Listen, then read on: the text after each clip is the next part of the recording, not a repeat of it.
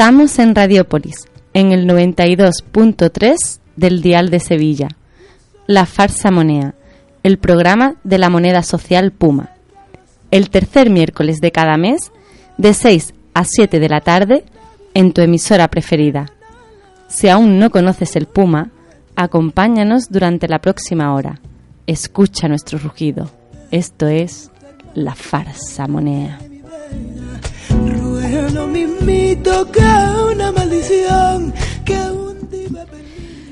Lo que no se enseña en la escuela carece de valor. Conjugamos el conocimiento en términos del tener y no del ser.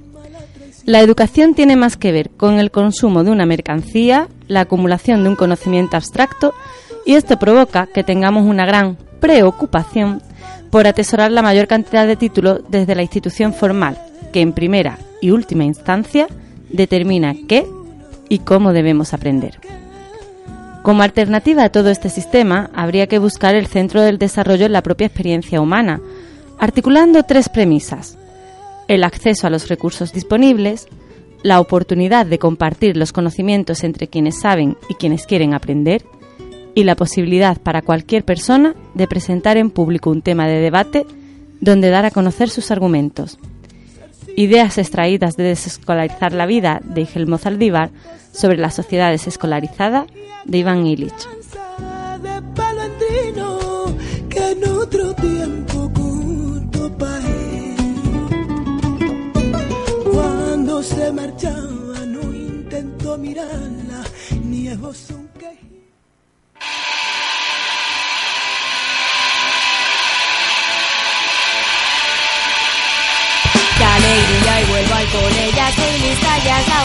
Este año soy mayor y ahora soy la profesora, por fin yo soy la que manda y os tengo que educar. Estate quieta, manda, no me gusta regañar. Los niños me traen regalos que me hacen ilusión y si un día no me paro les enseño una canción. La la la la la la la la la la la la la la la la la la la toda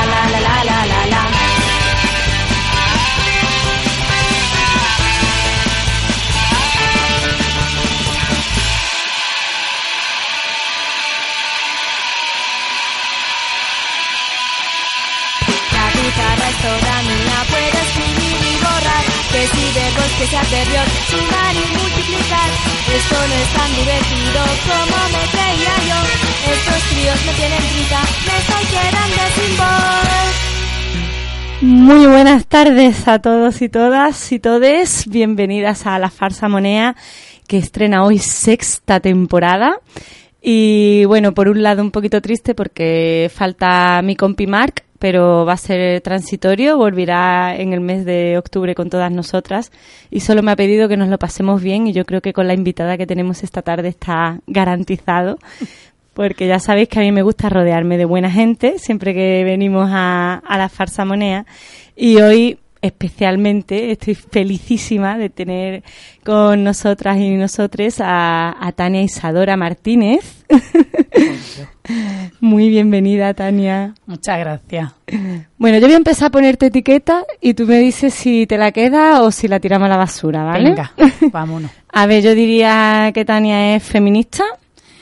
Yo digo que sí. A ver, habrá que decírmelo de fuera para adentro, que está feo ponerse una la etiqueta, pero yo me la quedo de momento. ¿La de animalista? Por supuesto, y vegana hasta la muerte. ¿Anarquista?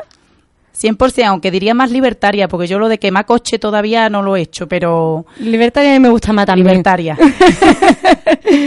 y activista sin duda, ¿no? Sin duda, ahí venimos de estar en la calle ahora mismo. Pues sindicalista de pro, milita en CGT. Y, y, además está también metida en los procesos contra la turistificación de cactus. Sí. En la Asamblea Feminista Unitaria de Sevilla. Ahí vamos, el día 5 y 6 vamos al cuarto encuentro en Gijón a darlo todo, a ver qué podemos hacer este año. Ahí está ya dando fechas para que veáis que viene dándonos caña, ¿eh? y, y maestra, de pro, además, que me gusta mucho. Le he cogido cariño con el tiempo. pues volví a septiembre, volví a la rutina, a la huerta al cole y hemos dicho de qué hablamos, pues de educación. Que tenía mucha guasa, que llevamos ya como unos sesenta y tantos programas y todavía no habíamos traído la educación aquí a esta mesita de, de Radiópolis que tenemos otros programas que, que le dan ahí su gran espacio, pero a la farsa moneda también nos apetecía. Y la primera pregunta, Tania, sería, ¿otra educación es posible? Pues sí, yo creo que es posible, todo es ponerse en ello. Lo que no lo podemos dejar es en manos de, del Estado ni de las instituciones. Obviamente tiene que partir de la gente que, que estamos dando el callo día a día en las clases, que nos lo tenemos que creer y que, por mm. supuesto, estamos rodeados de buenos profesionales que son capaces de hacer lo posible. Hay que dar un espacio para que tengan voz todas las personas implicadas, ¿no? Por supuesto. Y con esta idea, ahí en el sindicato, que todos los años se organiza algún tipo de curso y demás, este último curso, el que cerramos hace unos meses, una idea diferente cuando menos, ¿no? Cuéntanos un poquito cómo, es, cómo era esta cosa que, que habéis montado, que hemos montado, que, que voy a... Entonces, usted sabe, yo también estoy metida en todos los berenjenales. Claro, porque tú has sido parte muy importante de, de esto. Pues nada, ya el curso pasado, no este último, sino el anterior, estuvimos haciendo una jornada en la Universidad de Ciencias de la Educación de aquí de Sevilla sobre pedagogía libertaria. Estuvimos intentando dar una serie de patrones a los chavales que todavía están estudiando en la universidad para ver si conseguíamos que sacaran unas ideas nuevas y diferentes y llegaran a las escuelas llenas de ganas.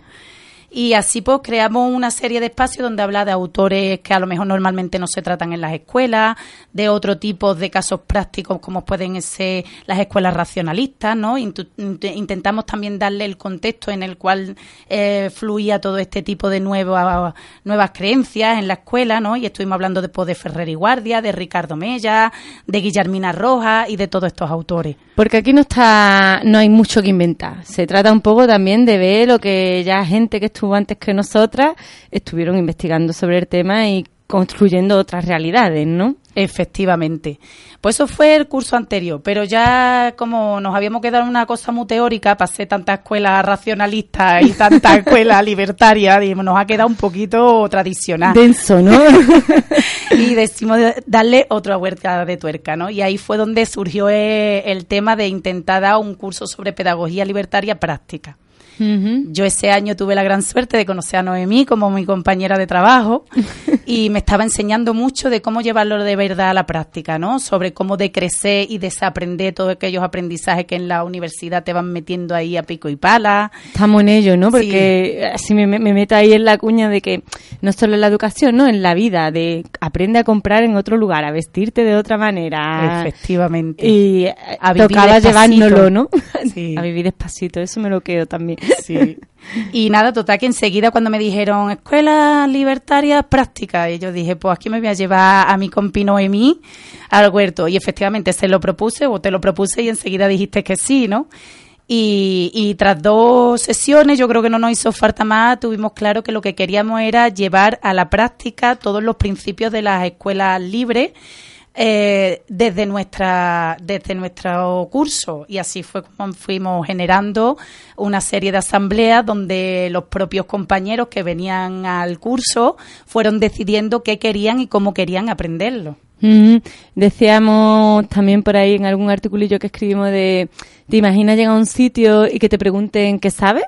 De qué quieres aprender, que, que, busquemos entre todas cuáles son los temas que nos pican y un poco ese fue el objetivo de la primera sesión, ¿no? Sí, estuvo muy bien porque eh, Noemí tiene muchas tablas de dinamización, entonces consiguió que a veces el primer día de curso la gente está más apalancadilla, está más Bueno, pero eso fue trabajo de equipo, ¿eh? Ella estuvo metiendo ahí un montón de dinámica y al final salieron temas muy interesantes, la verdad, salieron, tenía mucho interés por las metodologías cómo llevarlo de verdad esto a la práctica, ¿no? Porque a lo mejor en primaria y en infantil pues, se veía más fácil, pero los compañeros y las compañeras de secundaria no lo tenían tan claro.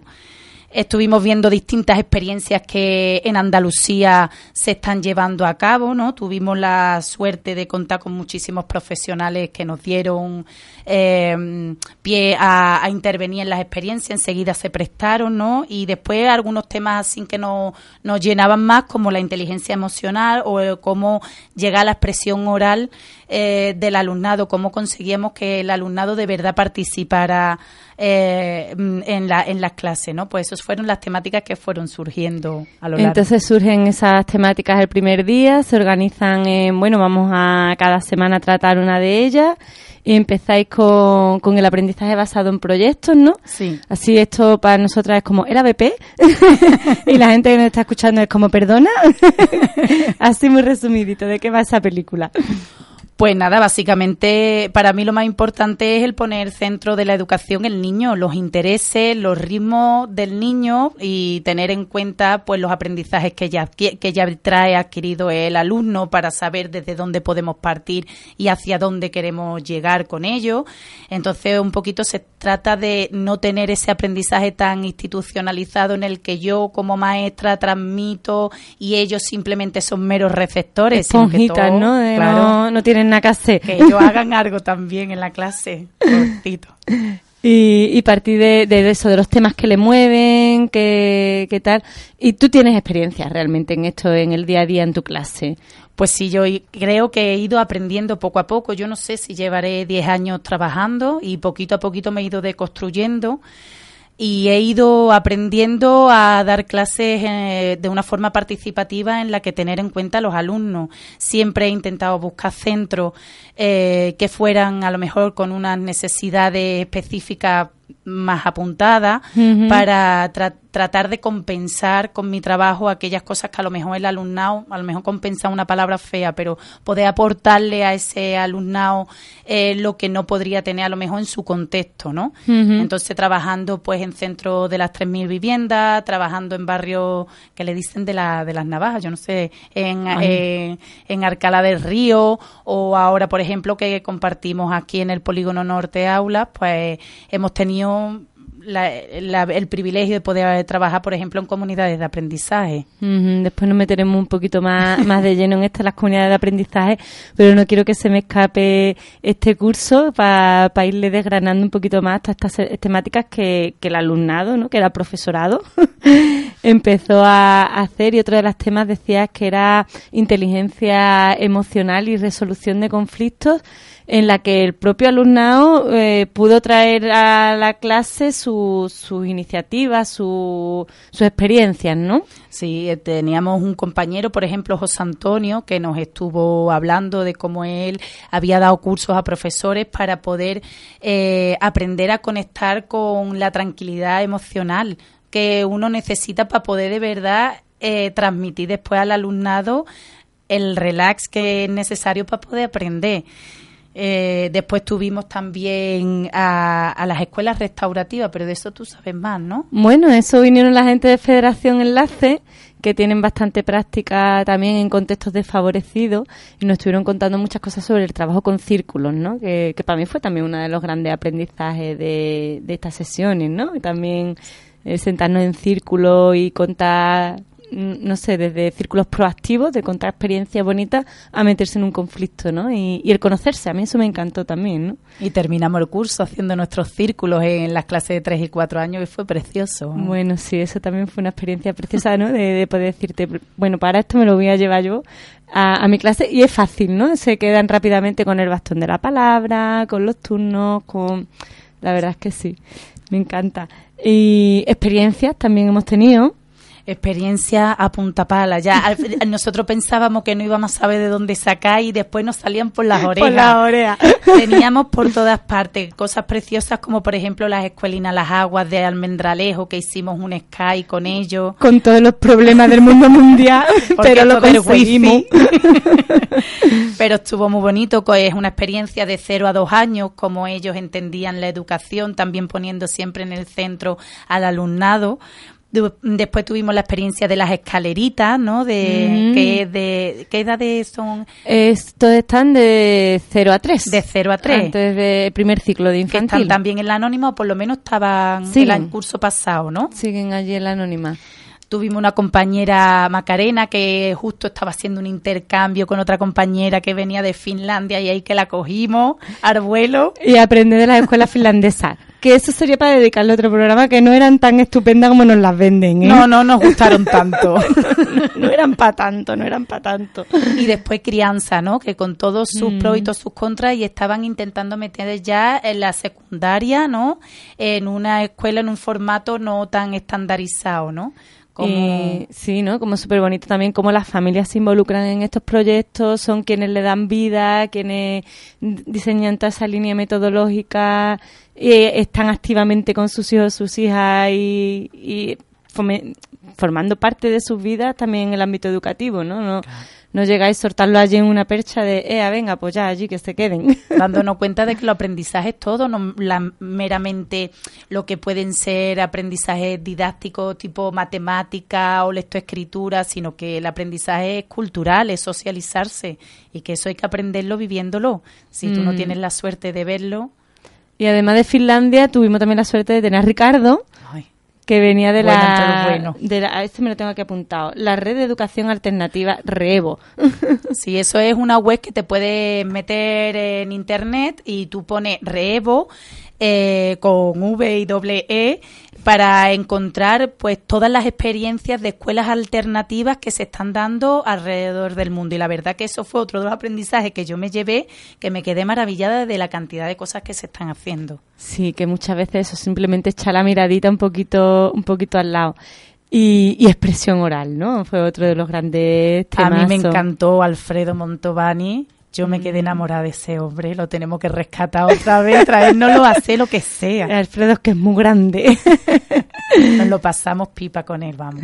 y, y también nos trajeron la experiencia de un cole de La Rinconada, si no me equivoco. Sí, una maestra que se llamaba Mercedes de San José de la Rinconada, que a lo mejor ella en un principio no era muy consciente de todo lo que hacía, pero las compañeras y los padres, de tanto recalcarle en, en lo bien que hablaban sus alumnos, en lo grande que tenían, eh, en lo que habían ampliado su vocabulario, ¿no? El acervo cultural que estaban ellos adquiriendo. Adquiriendo. Pues nosotros también la rescatamos y le dijimos, por favor, cuéntanos qué es lo que haces tú en el día a día en tu clase. Y la verdad que también, como desde las pequeñas prácticas cotidianas del aula, sin rebajar nunca la- las perspectivas que tú puedes tener para el alumnado, como ella nos contaba, como a pesar de que a lo mejor su clase era un tercero o un segundo, que ella jamás iba a, a- a rebajar el nivel de un texto literario o no iba a dejar de utilizar a lo mejor sinónimo, aunque después tuviéramos que buscar en el diccionario qué es lo que eh, significaba y cómo eso al final iba engrandeciendo ¿no? Eh, el vocabulario de, de su alumnado. Y fue súper bonito por eso mismo que, que cuentas, que me apetece recalcarlo, de que no era consciente del trabajo que estaba haciendo y sin embargo para las personas que recibimos su, su experiencia fue como un baño de sabiduría, ¿no? De decir, La wow. experiencia que, que siempre es un grado. Que eso, como qué pena muchas veces no mirar a quienes tenemos alrededor y a nosotras mismas y decir, oye, que el trabajo que estoy haciendo tiene todo este valor y el que está haciendo mi compañera, mi compañero y no sé cuánto también, ¿no?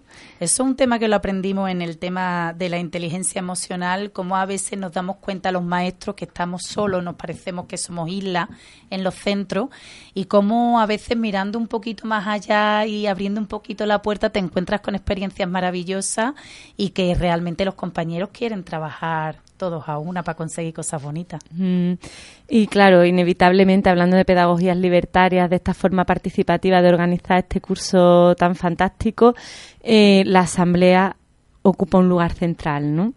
es el sitio decisorio donde hemos de discutirlo todo y llevarlo todo para hablarlo en mancomunidad. Ahí se decide desde las normas que van a regir nuestro día a día, porque obviamente eso tiene, no puede venir impuesto externamente ni de un adulto ni de alguien externo a nuestro aula, donde se va dialogando y se va encontrando cuáles son los temas comunes que nos interesan para empezar a trabajar en ello, donde podemos resolver conflictos, donde encontramos un espacio de seguridad que muchas veces el alumnado, tanto el grande como el pequeño, en, en otro sitio no lo encuentra, pues es un sitio, un espacio fundamental para poder, Y la gente flipa con esto, pero asamblea en tres años. hombre, siempre. Yo ya es que no sé otra manera de trabajar. ¿Se puede trabajar de otra manera? A lo mejor los demás lo hacen, yo no soy capaz. Sí, sí, desde los tres años. Además, yo me he quedado este año maravillado. Yo ya este año tengo el curso de cuatro años. El año pasado lo estuve en tres contigo, en cuatro. Y este año yo pretendía llegar y hacer rincones de primera libre, así que ellos entraran, manipularan. Y me sorprendieron muchísimo porque entraron y desde el primer día ellos llegaron, se sentaron en la asamblea y yo no estaba en que yo estaba recesionando a otros compañeros fuera y todo. Y cuando entré en el aula me quedé maravillada porque estaban ellos solos con el bastón de la palabra, hablando entre ellos y, nada, comentándose todas sus experiencias. Enseguida yo me callé en un rinconcito y empecé a tomar nota de todo lo que allí sucedía.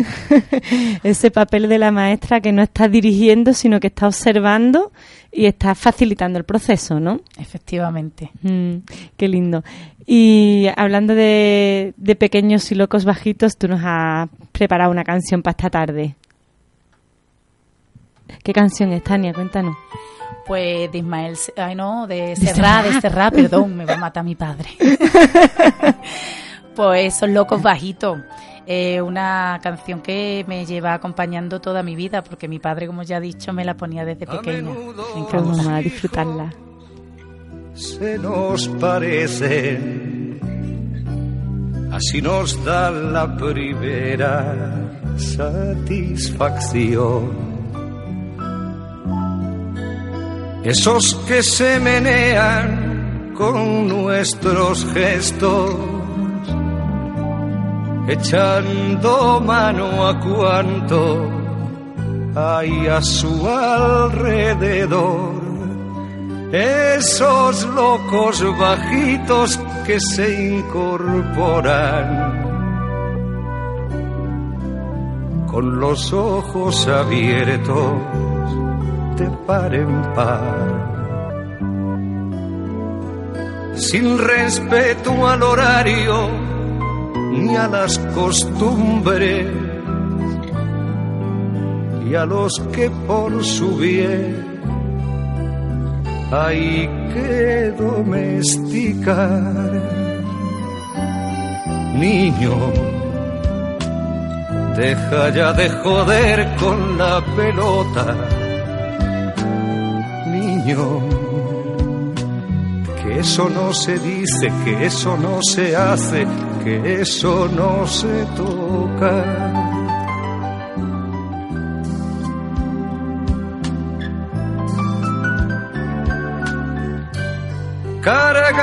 Con nuestros dioses y nuestro idioma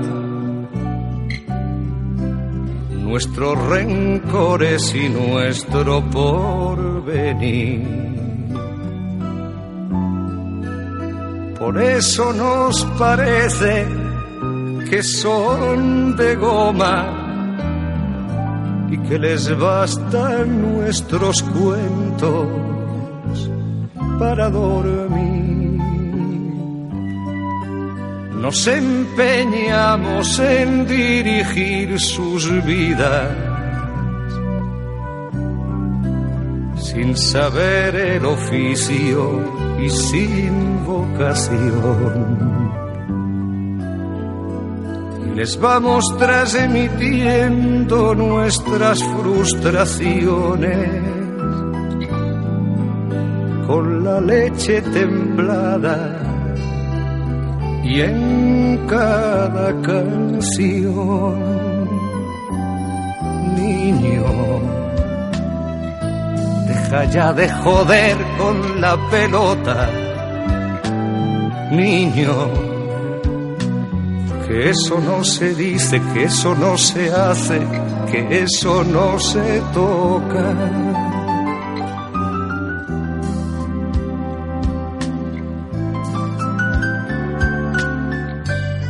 Nada ni nadie puede impedir que sufran. Que las agujas avancen en el reloj. Que decidan por ellos que se equivoquen, que crezcan y que un día nos digan adiós.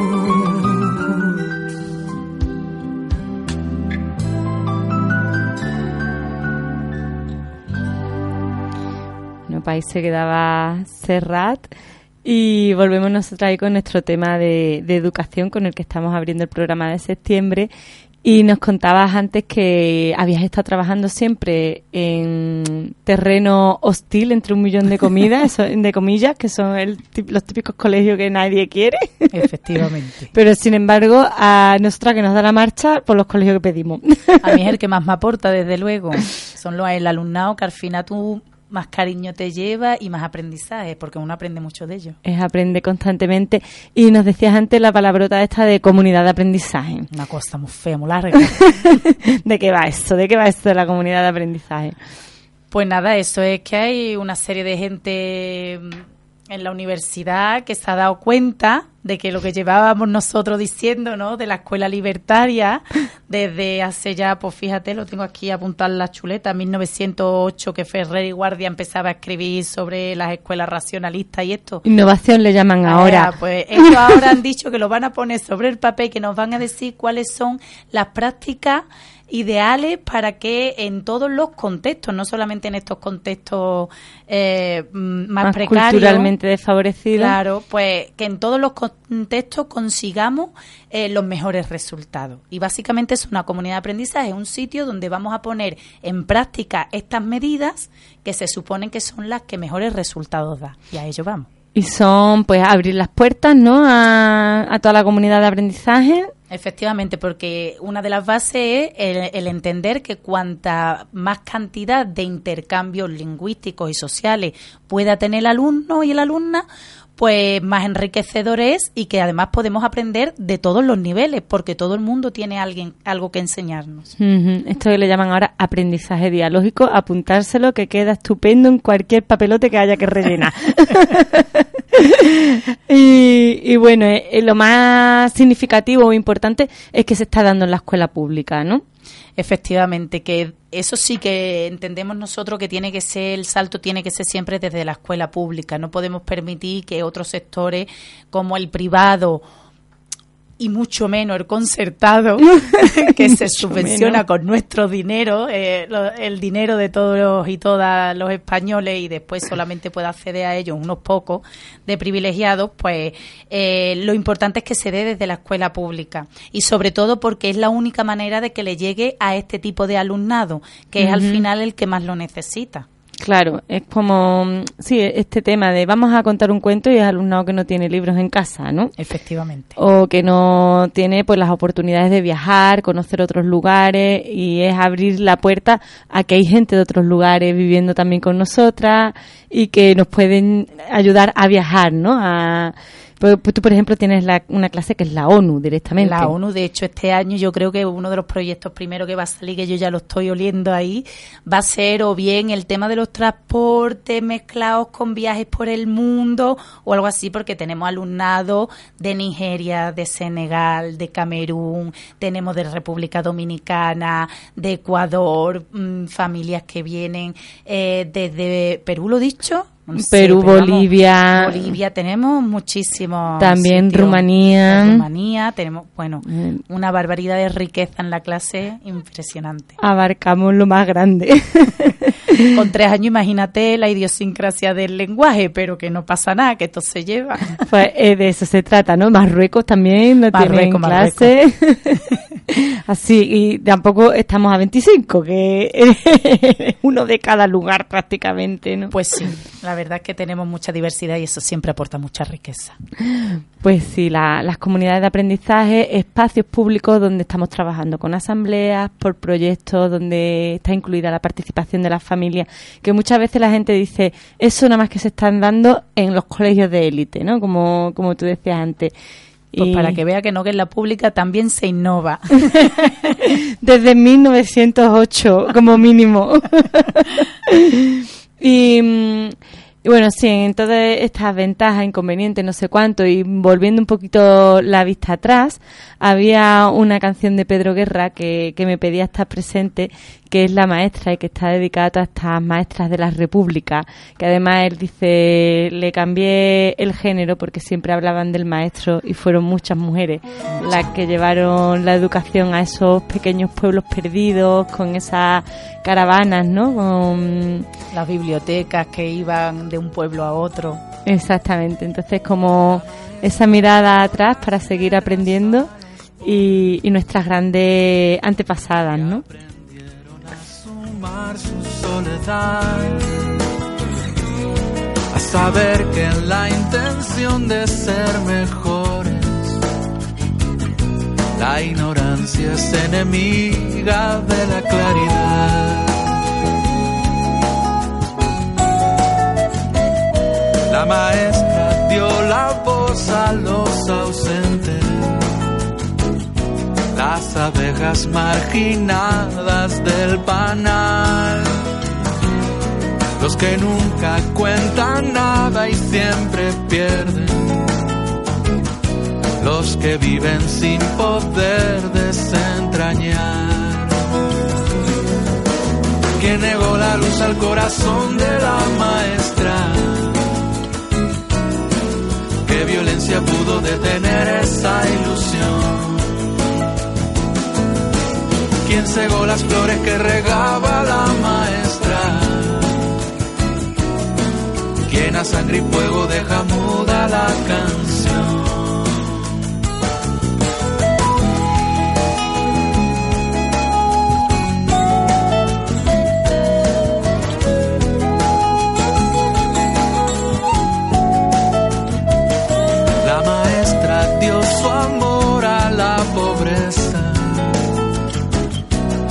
Enseñando a ver el mundo y a pensar. El futuro fue llenándose de ciencia y la vida fue algo más que mendigar. Quien negó la luz al corazón de la maestra. ¿Qué violencia pudo detener esta ilusión? Quien cegó las flores que regaba la maestra, quien a sangre y fuego deja muda la canción.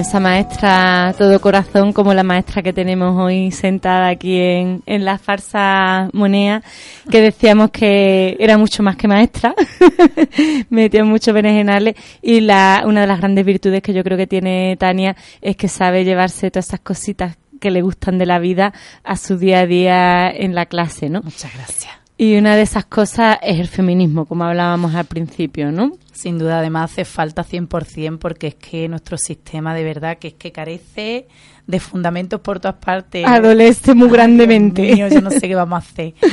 Sí que sí, tenemos actualmente en los centros educativos un plan estupendo de coeducación, que vamos por el segundo, pero no lo veo yo que termine eso de... de cuajar, ¿no? no, no, Que para nada. Muchas veces es como vamos a cumplir con lo que se nos manda y rellenamos todos los papelotes y vuelta para atrás, ¿no? Está la intención, por lo menos está la intención, pero realmente es muy difícil. Y creo yo que el problema de base no es que no se quiera, sino de hecho la culturización que no tienen los compañeros y las compañeras en los centros, pero no porque ellos no quieran, sino porque eh, en la carrera de la universidad, en nuestras propias escuelas cuando éramos pequeñas, toda esta educación ha carecido de ese tipo de valores. Entonces es muy difícil que una generación que no ha tenido en ninguna parte de su vida feminismo pueda ahora extrapolarla al alumnado. Entonces está la intención, se está tratando de llevar a cabo, pero obviamente el barco hace agua de momento. Va- Vamos a intentar llevarlo a flote. Despacito, despacito, pero bueno,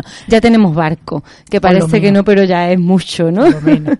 y, y tú has sido responsable, coordinadora de ese proyecto de coeducación en algunos otros centros, inventando, imagino, actividades de mil y una marena desde los tres años hasta los doce. Efectivamente, porque el problema radicaba sobre todo en que teníamos ciertas efemérides y ese día, ¿no? Pues el 25 de noviembre, el 8 de marzo, que sin dejar de ser días importantes por la carga reivindicativa que pueda tener, pero tenemos que entender que el feminismo es una cosa que debe de cruzar transversalmente nuestro día a día.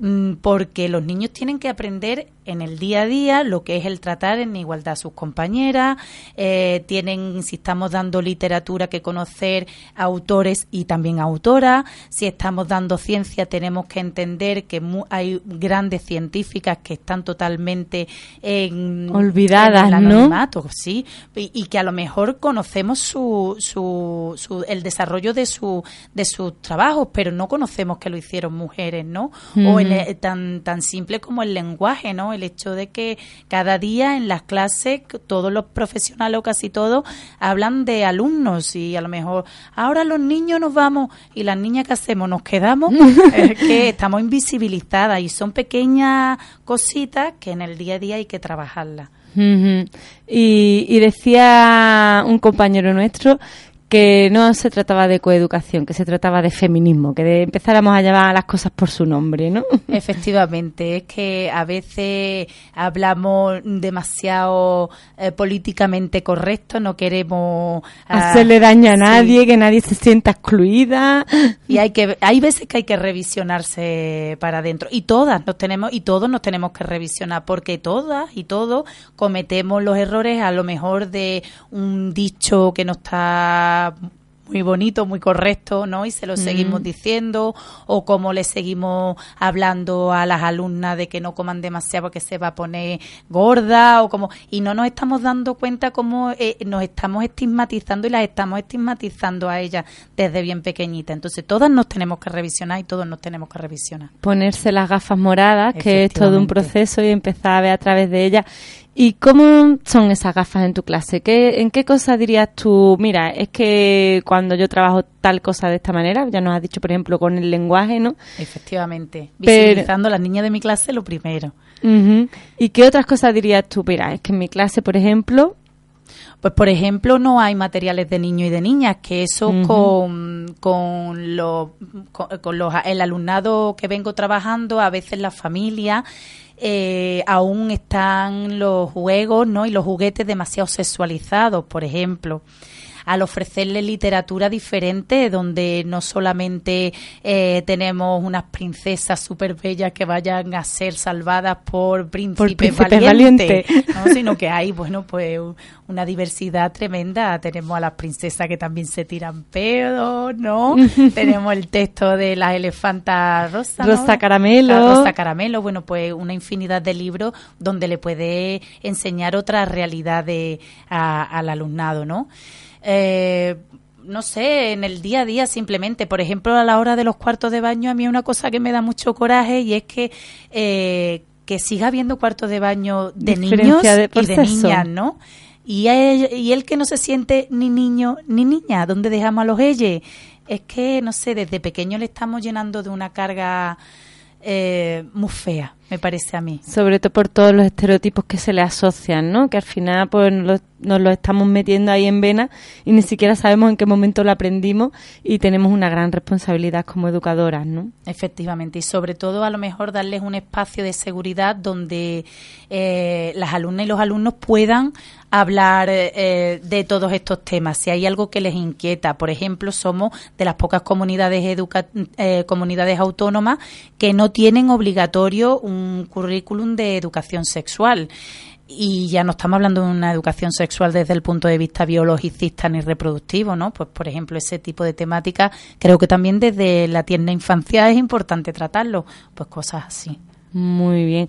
Y otra de las cosas, pues ofreciendo otras músicas distintas y yo para eso hoy me traigo un grupo infantil que me mola mucho, son Petit Pop y esta canción es para seguir hablando de cosas que sé que te gustan y es No queremos ir al zoo.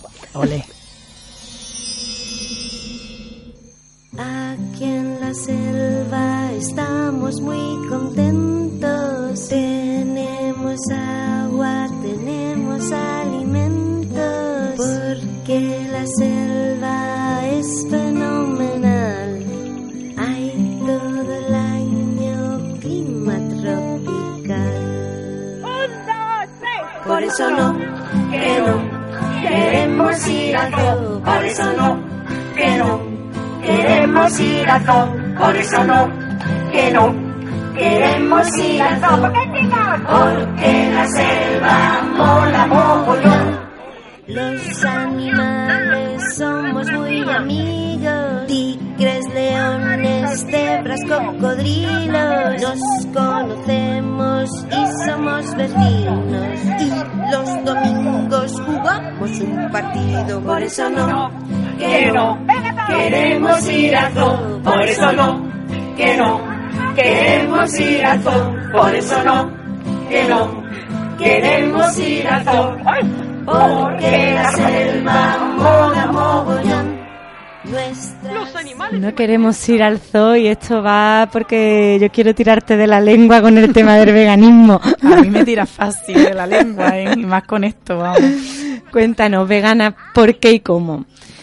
Pues mira, ahora hay mucha gente que te dice que si el veganismo es una moda y bueno, yo no te puedo decir que a lo mejor no haya parte de, de realidad en eso. Ahora se habla mucho de este tema y, y no quito yo que haya veganos por moda, pero desde luego yo no llegué al veganismo por una moda y eso se va a ir viendo con el tiempo. Yo llegué al veganismo porque gracias a una amiga que se llama Alejandra, trabaja, bueno, era voluntaria eh, en un santuario que parece muy místico, pero es un sitio donde van todos los animales de aquellas granjas donde los van a dejar morir porque ya no salen rentables económicamente. Estamos hablando de cerdo, de gallina, de caballo, de cabra, de todo tipo de animales. Y ella era voluntaria en La Candela, que es un santuario de aquí de Sevilla que, que recoge un mogollón de animales. Si podéis os metéis ahí en la web y le dais un dinerito. que hace una labor preciosa. Bueno, pues total, que, que empecé a ir a la- a- alguna vez al santuario con ella y empecé a ver las condiciones de los animales en las que llegaban, ¿no? Un poquito me empecé a meter, a enterarme, a ver eh, lo macabro que es el sistema comercial y el sistema ganadero y a expensas de qué cuerpos y, y y de cuánto dolor yo me llevaba un filete a mi mesa y yo lo siento ser tan cruda, pero es que es así, ¿no? Bueno, es el tema que nos ocupa. Efectivamente, y no, es- y no es bonito. Y entonces mm, empecé a tomar conciencia y, y como buena libertaria, como tú decías antes, yo entendí que ni oprimida ni opresora. Y además no especista, porque si yo entiendo que no voy a oprimir, no voy a oprimir a ningún ser vivo.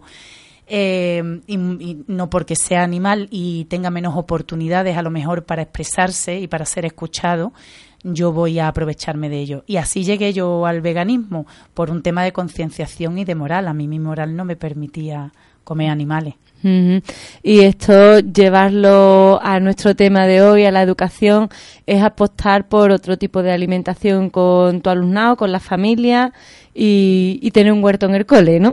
Tener un huerto en el cole, que ellos aprendan a que los tomates no salen en el Carrefour, como te Como dice, como dicen, ¿no? Que no para salen empezar de la no hay que- lata. para empezar no hay que ir al Carrefour a comprar, que compre eh, en el pequeño comercio, pero después que los tomates no crecen en la lata, como tú dices. Y la verdad que se quedan maravillados, empiezan a descubrir lo que es el proceso de que tú plantas una semillita, de que si tú la cuidas con amor, que si la riegas o la tienes cuidado con el sol, acaba dándote fruto. Esto es como todo en la vida. Si tú lo cuidas y le pones amor, al final te da, te da Te fruto. da fruto. y, lo empie- y empiezan a, a comprender cómo van los ciclos vitales, que al final es conocimiento en sí mismo, ¿no? Y, y no solamente eso, sino que eh, los- mis alumnos y mis alumnas son desde pequeña bien conscientes de que yo no como animales y el por qué no lo como, porque desde el momento en el que ellos traen a lo mejor algo a la clase, como son tan dadivosos y dadivosas, pues ellos te ofrecen que si quieres sándwich o si quieres la tarta que ha traído, yo le explico, yo soy muy sincera con ellos, que yo eso no me lo puedo comer, pues porque lleva leche o porque lleva huevo, y yo le explico eh, ¿por qué no me, lo, no me lo como? Porque considero que esa leche es de un bebé, porque ningún mamífero da leche si no es porque ha tenido un bebé y que esos huevos al final descalcifican a las gallinas porque las tienen poniendo constantemente y que yo no estoy a favor de eso y que no lo como. Y eso les lleva sin más a la necesidad de comer fruta porque claro, uno ve lo- hace lo que ve Exacto. y acaban comiendo mucha cantidad de fruta. Vamos a recolectar huerto nuestro fruto y acabamos vamos comiendo las habas crudas y vamos probando los calabacines crudos y todas estas cosas y al final creas pues una conciencia también de una forma de alimentación sana. Totalmente diferente, ¿no? Y, y la verdad es que, que es mucha riqueza también, pues también cocinando, ¿no? Desde esta otra perspectiva, bizcochos sin leche, sin huevo. Viendo que hay vida más allá de, de- del dolor y de, del sufrimiento, del sufrimiento animal. pues sí, toda una lección como la de señor Chinarro.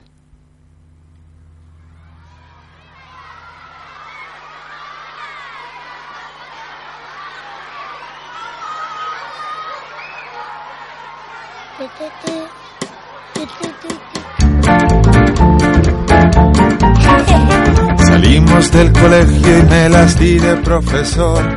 Improvisé un examen, mira el retrovisor. El huevo, la gallina, pregunté qué fue primero. El niño dijo el pollo, así de claro, le sus huevos. Ojo en el recreo, pórtate bien. Habrá quien quiera darte una lección.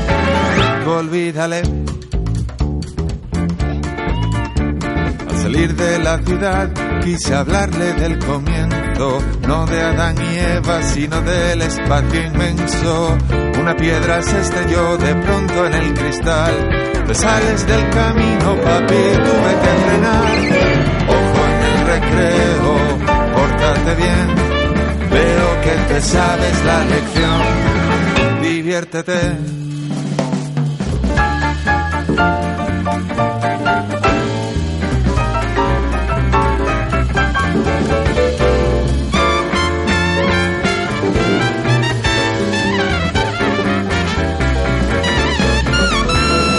Cuidado en el recreo, pórtate bien.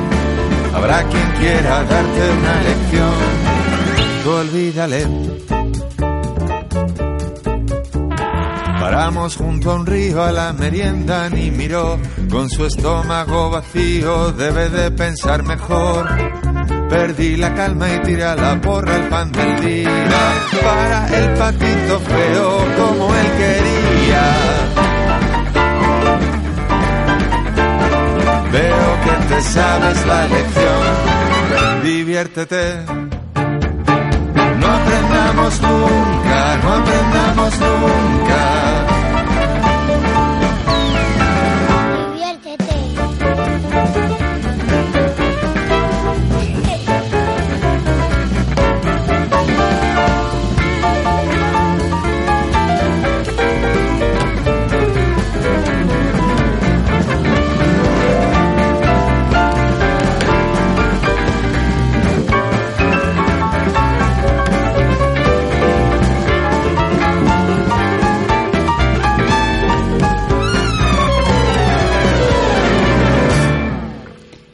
Bueno, pues ahí se va el señor Luque, que como siempre nos pone un poquito de, de pilas marchosas.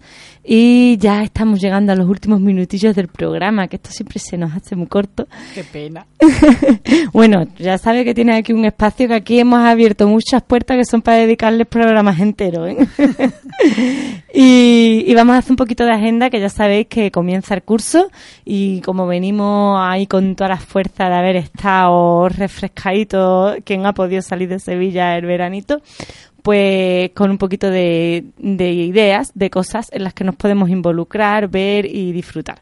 Para empezar, el jueves 20, o sea, hace mañana, si nos estás escuchando en directo, a las 7 de la tarde, tendremos la primera reunión de la moneda que este año nos ha costado un poquito más empezar, pero que prometemos volver con central abastecimiento Mercapuma y para todo lo que nos dé el cuerpo y la garrita, que como siempre sabéis que son pocas y deseables todas las que se sumen. Así que ahí hacemos una llamadita a todas las personas que estáis ahí detrás escuchándonos a que os suméis que todas las ideas son bienvenidas. ¿Qué más cositas así, Tania? ¿Algún evento que sé que tienes unos cuantos para contarnos? Vamos a hacer de uno en uno, así, uno tú, uno yo. Venga, pues yo me quedo con que del 2 al 10 de noviembre eh, va a haber una exposición, creo que en el Palacio de la... De la ¿Los Marqueses de Largaba? de Largaba, sobre mujeres libres, que es una exposición muy chula que está dando la vuelta a toda España y es muy recomendable. Trae CGT. Ahí, pues CGT trayéndonos cosas chulas. También recordaros que el último fin de semana de septiembre, 28, 29 y 30 de septiembre, vamos a tener el encuentro de monedas estatal en Rivas Vacia Madrid, de la mano de la moneda Jarama. Y, bueno, vamos a ver si, si el puma está allí también rugiendo y si hay alguien de la zona que, que le interese, pues allí habrá diferentes charlas. Podéis buscar en internet Encuentro Rivas Vacia Madrid y ver todo el programa que hay para, para esta ocasión, nuestro encuentro anual. ¿Algún otro tema? Pues a ver, en la anónima, el fin de semana del 4, 5 y 6 de octubre se van a hacer unas jornadas sobre memoria histórica eh, eh, libertaria y va a estar muy chulo. Lo hacen en colaboración entre CGT y CNT y, y son viernes, sábado y domingo, o sea que va a haber mucha enjundia. Qué bueno. También apuntarnos en la agenda que se comienza a reunir la Asamblea Vecinal Macarena, con el nombre provisional de Macarena para todas, por todos los incidentes que están ocurriendo en el barrio. También hemos tenido una mega manifestación en Pino Montano este fin de semana pasado y porque no queremos un barrio fascista, sino que queremos un barrio para todas las personas, pues hay un grupo ahí de gente reuniéndose y echándole ganas, así que también atentos a las redes, atentas si, si queréis participar de esto. Eh, bueno, pues tenemos también, por ejemplo, la Asamblea Vecinal Cactus, que se reúnen el miércoles, que sería 21. Ahora mismo están aquí, mientras que estamos escuchando el programa, ahí, ahí, comenzando a reunirse y con ganas de, dar caña, ¿no? Sí, porque además tienen un montón de eventos para hacer para este año y necesitan mucho músculo, así que os invitamos a venir, que también se reúnen allí en el Puma. Y bueno, como siempre, tercer miércoles de cada mes, la farsa moneda para seguir llevando al día todos estos temas. Y vamos a ir ya despidiéndonos, metiendo una última canción que va a ser los Jackson Five con ABC, que pegaba hoy muchísimo también. por supuesto, muchísimas gracias a Tania por tu tiempo, por tu colaboración. por traerme, vamos, un placer. Ha sido un disfrute. Lo hemos cumplido, Marc. Yo me lo he pasado bien. Yo también, que lo juro. Muchísimas gracias a Pedro, que ahí a los mandos técnicos ha hecho posible que esta farsa moneda vuelva, iniciando sexta temporada. Y muchísimas gracias a todas las personas que estáis ahí al otro lado del altavoz. Hasta el próximo mes.